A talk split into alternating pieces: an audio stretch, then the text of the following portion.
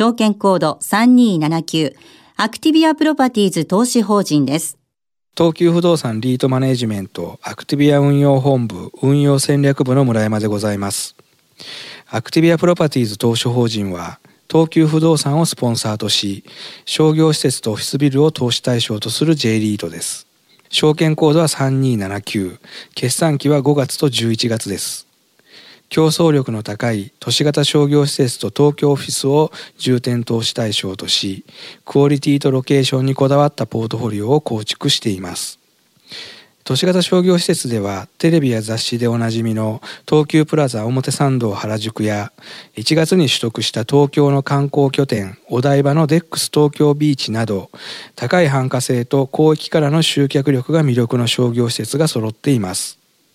また東京オフィスは日本で最もオフィス集積がある山手線の南半分に物件が集中しており多くのオフィスワーカーの方が乗降される駅地下の物件。具体的には浜松町駅前の大規模オフィスビル汐留ビルディングや大崎駅からペデストリアンデッキで直結した大崎ウィズタワーなどを運用しています。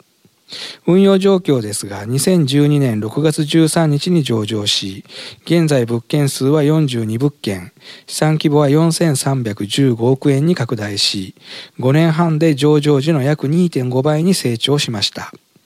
またオフィスの賃料増額が2013年以降10期連続で実現しており2017年11月期において過去最高となる契約改定対象の約9割で増額契約を締結いたしました。このようにアクティビアプロパティーズ投資法人は外部成長と内部成長の両輪で成長を続けております。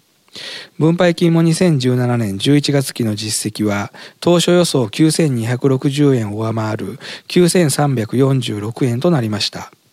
今後の分配金予想も2018年5月期は9400円2018年11月期は9410円と中長期的な目標である9500円を目指し運用してまいります。